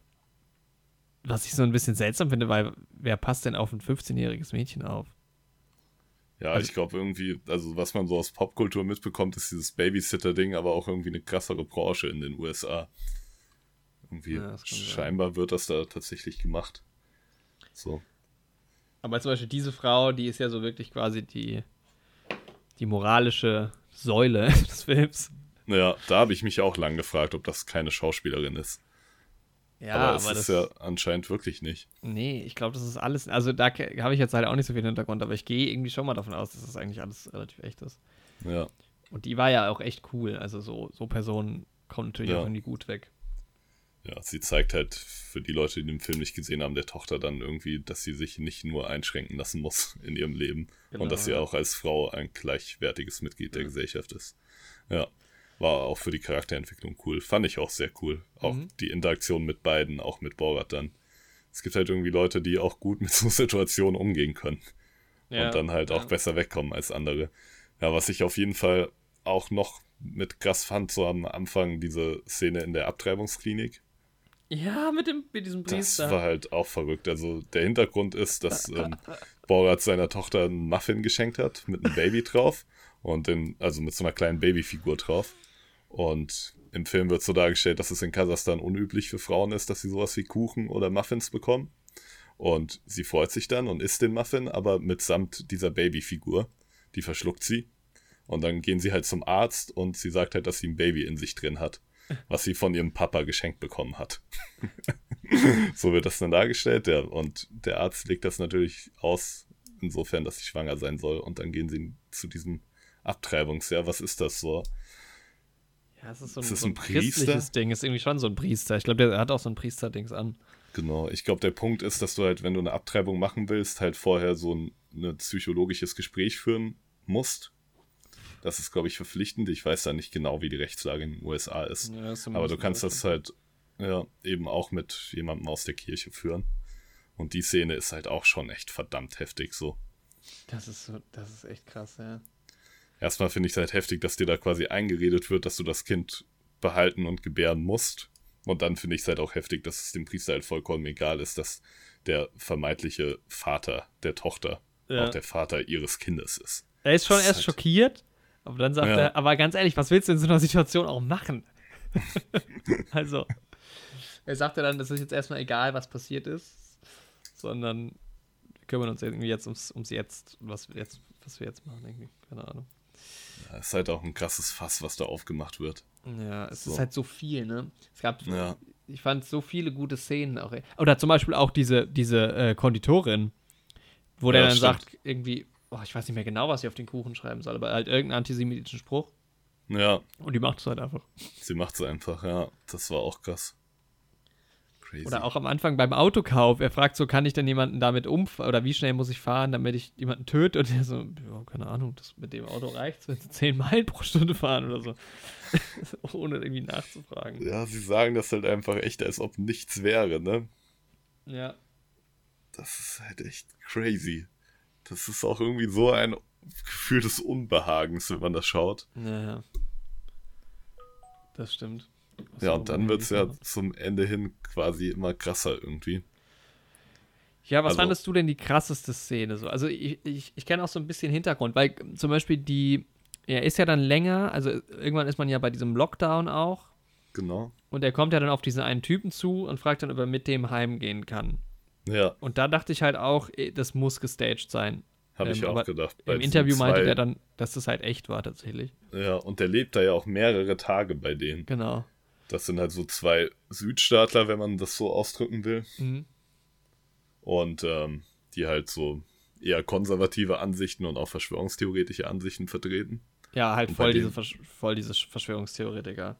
Ja, sie Aber so richtig halt krass. voll darauf ab und er lebt halt wirklich bei denen. Ja. Und da dachte ich auch, das wären halt zwei Schauspieler. Weil ich halt auch wirklich in dem Moment dachte, ey, das kann doch nicht sein, dass Leute so denken. Nee, So. Und auch die ganze Prämisse, dass er halt auch wirklich so lange bei dem lebt. So. als die Rolle, ja, das finde ich gar Ja. dass, dass er das auch abkauft. Also, Aber dann habe das ich halt auch dieses irgendwie dieses Doppelspiel so schwierig gefanden, gefunden, weil, das sind ja dann offensichtlich zwei Leute mit konservativen Werten, die dann vielleicht auch Ausländern eher nicht so wohlgesonnen sind, Mhm. aber mit dem verstehen die sich ja dann trotzdem sehr Ja, aber das, gut. das fand ich halt cool, weil Sacha Baron Cohen meinte dann in einem Interview später, dass er halt, dass, dass er das interessant fand, dass er halt auf solche Leute gestoßen sind, die halt eigentlich, ja klar, die sind so krasse Verschwörungstheoretiker irgendwie auch. Das ist dann irgendwie auch logisch, dass die dem die Rolle abkaufen, auch so lange, weil die Ja. offensichtlich relativ leichtgläubig sind. Aber dass er meinte, das waren eigentlich gute Typen, weil die haben dem halt im Endeffekt auch geholfen so. Und es geht ja dann auch darum, dass, also Die ne, haben er sich ja auch innerhalb Tochter von der Story, so. genau, auch richtig um ihn gekümmert und haben halt auch versucht, dass er wieder seine Tochter zurückbekommt Ja. und so. Also er Und hat es dann später so gesagt, ja, die Typen, die haben vielleicht nicht so die vertreten nicht so die gleichen Werte, so wie ich, und glauben vielleicht nicht an die gleichen Sachen, äh, aber es waren eigentlich gute Menschen. Also was, Ja. das wollte er halt auch damit aufzeigen, dass die Leute halt, dass man auch in Dialog tritt, dass die Leute halt auch nicht unbedingt. Finde ich auch schlecht sind. prinzipiell gut, weil das ist ja das, was du irgendwie viel in den USA siehst, dass einfach gesagt wird, die eine Seite ist schlecht, die andere Seite ist schlecht. Ja. Und dass es halt solche und solche gibt und manche halt vielleicht einfach nur, ja, einfach durch Fehldesinformation und Leichtgläubigkeit irgendwie einfach nur Vom in Weg eine falsche Ecke gedriftet sind. Genau, ja, wirklich so. Ja. Das ist der Weg, nee. Ähm, ja, aber da fand ich es auch krass, dass sie ja dann sich wirklich irgendwie Sorgen um ihn gemacht haben und auch wirklich geglaubt haben, dass er jetzt gevierteilt wird, wenn er zurück nach Kasachstan kommt, genau, ja. wenn er seinen Auftrag nicht ausführt und so. Die haben Also mir schon dann auch irgendwie echt ein bisschen leid getan, so. Ein bisschen traurig auch, dass sie das so glauben. Ja, weil es halt auch offensichtlich, so aus meiner Perspektive, halt bescheuert ist, aber ja, aber auch irgendwie dann wieder schön. Aber ähm, ja, das fand ich, da fand ich halt auch irgendwie echt, dass das von der Prämisse her so funktioniert hat, fand ich am erschreckendsten. mh. Also am krassesten. Aber dann gab es zwei Szenen, die ich eigentlich so noch ein bisschen krasser fand. Ja. Einmal, wo er in der Synagoge drin war. Das fand ich war das absolut krasseste. Das war halt, also ihr müsst ist euch so halt vorstellen, da sind halt zwei Frauen waren in der Synagoge und die haben beide den Holocaust miterlebt. Wenn ja, vorher, also vorher hab. denkt, also in der Rolle Borat ähm, feiert er quasi, oder wie, nee, feiert nicht, wie sagt man das? Ja, er, ja, doch schon. Also die in dem fiktiven Kasachstan, nenne ich das jetzt einfach mal, was Ja. da gezeigt wird, wird halt der Holocaust als was Gutes gefeiert. Genau, ja. sage ich mal. Also sie zelebrieren den Holocaust. Und dann wird halt die Rolle Borat mit Verschwörungstheorien konfrontiert, die halt den Holocaust leugnen. leugnen. Aber das Und ist das ja macht so, ihn das, halt ziemlich traurig irgendwie. das macht ihn halt traurig, was halt irgendwie echt schockierend absurd ist. ja. Und ja, mit dieser Einstellung geht er eben dann in die Synagoge rein. Und er ist Aber- halt dabei auch noch verkleidet als quasi so die Karikatur von allem Negativen, was so im Antisemiti Antisemitismus gängig ist. Er Ja. trägt halt diese große Nase, er hält eine Marionette in der Hand, er hält einen Geldsack in der Hand. Genau, und ist Also- irgendwie so auch als Teufel, glaube ich, mehr oder weniger verkleidet. Genau. Also das klassische antisemitische Abbild von einem Juden mit den gängigsten Vorurteilen. Und so Ja. geht er halt in eine Synagoge rein und da sitzen halt zwei ältere Frauen. Und eine von beiden hat auf jeden Fall den Holocaust miterlebt selbst. Ich denke, das Bei ist der- eine Deutsche gewesen. Also vom Ja. Akzent her. Bei der anderen bin ich mir gar nicht sicher. Ja. die hat auch nicht viel gesagt, ne? Eine von beiden ist auch kurz darauf gestorben irgendwie. Echt? Ja, Ah, Habe ich dann mitbekommen. Ja. ja, auf jeden Fall fand ich das halt voll rührend, weil sie äh, greifen ihn jetzt nicht an, sondern sie geht so auf ihn zu und versucht ihm so zu zeigen, dass man vor Juden quasi keine Angst haben muss. Und dann das küsst, auch nur sie Menschen küsst sind. ihn dann auch noch so und, und dann essen die noch zusammen irgendwie. Das und ist sie ist so super lieb und das sowas. ist so und, schön gewesen. Ja, es ist, halt- war halt echt ein rührender Moment. So. Da haben wir Und ich nämlich mein- auch erst gedacht, das kann nicht echt sein, aber auch das wird höchstwahrscheinlich echt gewesen sein. Ja, Und klar, wahrscheinlich, vielleicht war es auch nicht die erste Synagoge, wo die es gedreht haben, aber das war richtig, richtig schön. Ja, das hat halt auch gezeigt, wie. Also dieser Film versucht halt irgendwie auch so ein bisschen dieses Aufeinander zugehen wieder ein bisschen äh, zu motivieren. Also weil halt diese Fronten so krass verhärtet sind und ja. Und das ist halt auch ein, es ist halt wirklich ein wichtiger Punkt. ja. So, ich habe auch unabhängig davon irgendwie in der letzten Woche so eine Doku gesehen. Ich glaube, auf Phoenix war das. Und da war auch so ein Verein von so älteren Frauen in den USA, die halt in ihrem, ich weiß nicht, das war irgend so ein Vorort, haben die halt diesen Verein gegründet, wo sich halt irgendwie Leute treffen und einfach auch reden und sowas über Politik und so. Mhm. Aber wo man quasi nicht sagt, ob man Republikaner oder Demokrat ist ja. am Anfang und einfach nur so frei über seine Meinung redet, damit man halt nicht gleich mit dieser Einstellung halt reingeht. Ja. Ja, der ist Demokrat, der hat auf jeden Fall Unrecht, der ist Republikaner, der hat auf jeden Fall Unrecht. Und das ist halt auch ja eine wichtige Sache irgendwie, Mhm. die man sich mal vor Augen führen sollte. Und die der Film halt auch ja mit solchen Situationen eigentlich echt gut macht. ja. Also das war schon so die emotionalste Stelle in dem Film auch auf jeden Fall. Finde Ja. ich. Finde ich auch. Aber die erschreckendste Stelle war für mich, als er dieses Lied gesungen hat auf dieser Wahl, nicht Wahlkampfveranstaltung, aber auf dieser Trump-Supporter-Veranstaltung. Ja, es war so eine Trump-Supporter slash Coro- Anti-Corona, Corona-Leugner-Demo irgendwie. Wo auch schön ordentlich die Südstaatenflagge geschwenkt wurde, was ich auch immer so ein bisschen fragwürdig finde, so. Ja, Also- da, da wurden auch ein paar Gesichter zensiert. Genau. Äh, da gab es, glaube ich, auch ein paar Hitlergrüße. Ja, ja, er singt halt eben so ein Lied erstmal darüber, dass halt ja, der Coronavirus halt nur ein Hoax ist. Also quasi ja, eine Verschwörungstheorie. Was ist die Übersetzung von Hoax? Also auf jeden Fall singt er ein Lied darüber, dass der Coronavirus nicht existiert und ähm, dass Obama kriminell ist und weggesperrt gehört. Und dann denkt er sich halt immer so ein Refrain aus und die Leute dort sollen den halt mitsingen, machen die dann auch.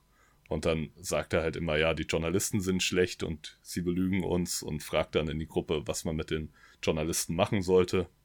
Und der Refrain ist dann halt, dass man die Journalisten zerhacken sollte, wie man in Saudi-Arabien mit Journalisten Ja. verfährt. Und die Leute singen das halt alle heiter mit. Und Es geht dann, halt singt so er- weit, dass es irgendwann irgendwie singt er halt, vergaß sie, wie die Deutschen das getan haben oder so. Genau, und da singen dann halt auch alle mit. Und da kommen dann halt auch so ein paar Hitlergrüße. Ja. Und das war halt schon echt Wobei-. Von, von äh, Cohen war dann auf Instagram zu sehen, dass die danach irgendwann ist die Meute halt so ein bisschen ausgerastet, weil die halt gemerkt haben, dass die verarscht werden. Und Ja, dann sind die krass. halt abgehauen und die sind denen halt hinterher. Und dann, das ist krass, das musst du dir auf Instagram mal anschauen, wie die halt dann flüchten. Die sind irgendwie in so einem, ähm, ich glaube, in so einem Rettungswagen oder sowas. Und der sagt nur so, go, go, go, oder so, äh, drive, drive, drive. Ähm, Krass. das fand ich auch krass. Also die sind, ja, ist nicht ganz ungefährlich, die ganze Boah, das ist hart. Crazy. Ja. Ich meine, man muss auch sagen, das ist natürlich auch die Geschichte fängt, also es spielt halt alles in Texas, glaube ich, so gut wie. Mhm. Ähm, also die kommen halt, in Anführungszeichen, kommen mit dem Schiff halt äh, in Texas an und ähm, also das Ganze hätte es jetzt wahrscheinlich in Kalifornien nicht so gefunden. Nicht so Ja. krass, nicht so, nicht so. Also ja, hast wahrscheinlich mehr Stoff in, in Texas, was so Sachen angeht. Wahrscheinlich, ja. Ja, also für diese einzelnen Szenen, das ist, das ist schon sehr, sehr krass gewesen teilweise. Ja, auf jeden Fall. Ähm, ja, ich gehe gerade nochmal einen Punkt nach oben mit meiner Bewertung. ja, aber Ja, es ist natürlich schon, also alles drumherum, wenn man sich halt dann damit auch ein bisschen beschäftigt und dann auch ein paar, mh, ein paar Interviews und so sieht. Ich finde das dann nur immer so komisch, dass dann, dann ist halt äh, Borat als Borat oder auch, ja, vor allem wenn er als Borat auftritt, bei einem Jimmy Kimmel und dann wird der Film halt so dargestellt als eine Komödie irgendwie. So schaut ihn euch an, er ist so lustig, bla bla bla, hilarious. Aber es ist halt so verdammt ernst. Eigentlich, das schon, Thema. ja. Dass das thematisiert wird, ist halt. Aber die Amis ernst. wollen halt nicht politisch sein, so im Öffentlichen. Also in so, ein, Ja. in so einer Talkshow wird halt sehr wenig Politik geredet. Äh, also jetzt bei John Oliver zum Beispiel, aber ähm, Ja, das ist halt das Problem. Du kannst halt auch, du verlierst halt auch irgendwie, wenn du dich irgendwie in irgendeine politische Richtung äußerst, verlierst du halt auch so einen großen Teil von Zuschauern bei so einer Talkshow Ja. gerade. ja, Das ist ja halt- auch irgendwo klar. Also es ist ja auch gut, dass jetzt ein Jimmy Kimmel Werbung dafür macht und dann die Leute, man kommt ja vielleicht auch selbst drauf, wenn man den Film guckt. Vielleicht. Ja, Aber ja. Naja, aber also, ich muss auch da wieder sagen, also diese, diese, diese fiktive Story mit der Tochter und so, das sind schon echt dumme Szenen dabei gewesen, die mich auch ein bisschen gestört haben. Also das hat mich jetzt nicht so begeistert. Es gab da Mhm. aber halt echt so einzelne Situationen, die einfach einfach krass waren irgendwie so vom dokumentarischen her irgendwie schon ganz cool. Ähm, Ja. Und auch gerade das Ding in der Synagoge hat mich echt berührt. Ähm, und der Film sieht auch noch mal ein bisschen besser aus, muss man halt auch dazu sagen. Also ja, auf jeden ist, Fall. ist ein cool, bisschen cooler gemacht, ist es schon. Ähm, deshalb, ich war so bei einer 5 von 10, ich bin jetzt bei einer 6 von 10. Das ist schon, Nein. das ist schon irgendwie ganz cool. Ich würde ihm sogar eine 7 von 10 geben. Mhm. Aber wir haben auch noch gar nicht über eine andere Sache geredet, die, glaube ich, dann im Rahmen von dem Film den größten Skandal ausgelöst hat. Ach so, stimmt, das Ende quasi. Genau, die, Mhm. die Sache mit dem ehemaligen Bürgermeister von New York. Ach, das war der, echt? Ja. Ähm, Rudy Giuliani, Mhm. genau, der ähm, ja dann auch ein Interview hält mit eben der Tochter von Borat. Und Ja. sie halt einfach für eine Reporterin hält. Und dann eben Annäherungsversuche startet. Gegen Ende, ja. Weil, Ja, das muss man, glaube ich, auch ein bisschen gesehen haben, um das so richtig zu begreifen. Ja, das hat auf jeden Fall, glaube ich, so im Rahmen des Films so den größten Skandal ausgelöst. Ja, ich glaube, das ist auch mit das Aktuellste, was passiert ist. Ja, er geht Mhm. eben mit ihr ins Hotelzimmer dann auch. Also im Hotel ist das Interview. Was ja erstmal üblich ist, also in Hotelzimmern ist auch zur Interviewsituation. Genau. Und im Hotelzimmer greift er sich dann halt auch in die Hose, quasi. Also er hat sich selbst geäußert und gesagt, er wollte nur sein Hemd richten. Ja. Aber das sei halt dahingestellt. Natürlich muss Auf man jeden da, Fall fasst er sie aber auch halt an und so und Ja. das ist alles ein bisschen inappropriate sowieso schon. Und das man- auf jeden also, Fall. Also es Borat ist die ganze quasi. Zeit liegt auch so eine unangenehme Stimmung Ja. schon bei dem Interview in der Luft. Aber man muss dazu sagen, also sie wird ja wirklich nicht als 15 dargestellt. Also sie sieht da jetzt auch nicht aus wie die 15, die ihre Filmrolle ist. So. Nee. Natürlich trotzdem ein immenser Altersunterschied. Aber ähm, ja, es ist irgendwie schwierig so.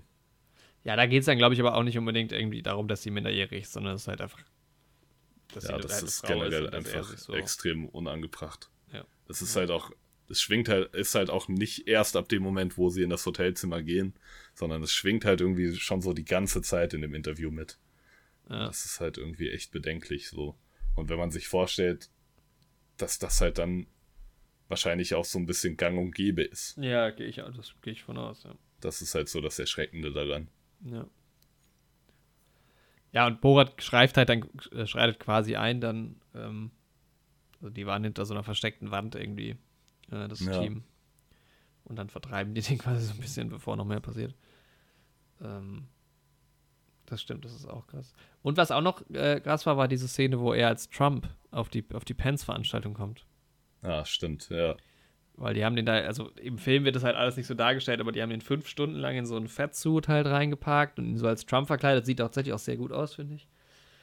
Und Ja. dann ist er, hat er dann später erzählt, ist er dann halt auch, ähm, wurde er halt äh, kont kontrolliert quasi so beim Eingang äh, und ist dann da mit sehr viel Glück halt irgendwie durchgekommen und am Ende wu- wurden die halt irgendwie vom, vom ähm, Secret Service und sowas auch verfolgt und auch festgenommen. Und der meinte aber dann, also Cohen meinte bis zuletzt, haben die nicht seine Personalien halt abgefragt. Was so absurd ist irgendwie. Echt so, ja. Also, ähm, die, offiziell weiß man quasi nicht, wer da wer dahinter gesteckt hat, was ich irgendwie abgefahren fand. Ja. Also, die haben schon ein paar, ein paar geile Dinger durchgezogen. Ja, auf jeden Fall. Ja, ich würde dem Film eine 7 von 10 geben. Ja, hast du gesagt. Ja, und auch schwierig, halt das so irgendwie auch in eine Schublade einzuordnen. Ja, es ist ähnlich wie beim ersten, eigentlich so ein bisschen das eigene Genre. Ja. Aber waren schon viele coole Sachen, die die aufgezeigt haben.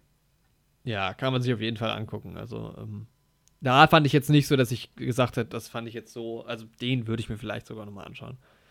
Ja, Fand ich auf jeden Fall besser. Ja, gut. ja das war unsere kleine Borat-Besprechung. Ja, wirklich zur Wahl. Ja. Dann schauen wir mal. Im nächsten Podcast wissen wir mehr. Im nächsten Podcast, da wissen wir Bescheid. Ja, Und hoffentlich. Außer es, es kommt zu sehr viel Ungereimtheiten und in einer Woche steht noch kein Wahlergebnis fest. Kann ja auch sein. In einer Woche existiert die USA nicht mehr. oh shit. Naja, gucken wir mal. Hier erfahrt ihr es zuerst. Ja. Ich sag ja immer noch, Großbritannien soll man dafür sorgen, dass die Sache mit der Unabhängigkeit zurückgenommen wird. Weil was in Großbritannien abgeht, kann man sich ja auch teilweise nicht angucken. Nee, ich weiß jetzt auch nicht, ob ich Großbritannien so gut finde. Lass die Schotten endlich frei. Ja, lass die Schotten raus. Ja. Ja. Aber da Ja. soll es ja vielleicht auch mal wieder ein, ein neues Referendum geben. Genau. Genau. Okay, gut. Was wird jetzt Das hier? war's. Vor meiner Haustür gibt es schon Randale, die ersten. Nice. Hat jemand laut geschrien. Okay, Ich gehe jetzt in die Uni. dann gehen wir in die Uni. Was so viel bedeutet wie, ich wechsle das Programm von meinem PC. Von diesem Aufnahmeprogramm in ein Audio-Chat-Programm. Sehr gut, ja. Und ich äh, gehe jetzt arbeiten. Ich mache nämlich heute auch einen Homeoffice-Tag. Nice. Leute, danke fürs Zuhören. Genau, vielen Dank und empfehlt uns gerne weiter. Und hört euch äh, Folge 30 an. Für die Review Genau. zu Knives Out. Ja, sehr wichtig. Und guckt vielleicht mal bei Borat rein, wenn ihr es noch nicht getan habt. Macht's gut. Tschüss. And that was it.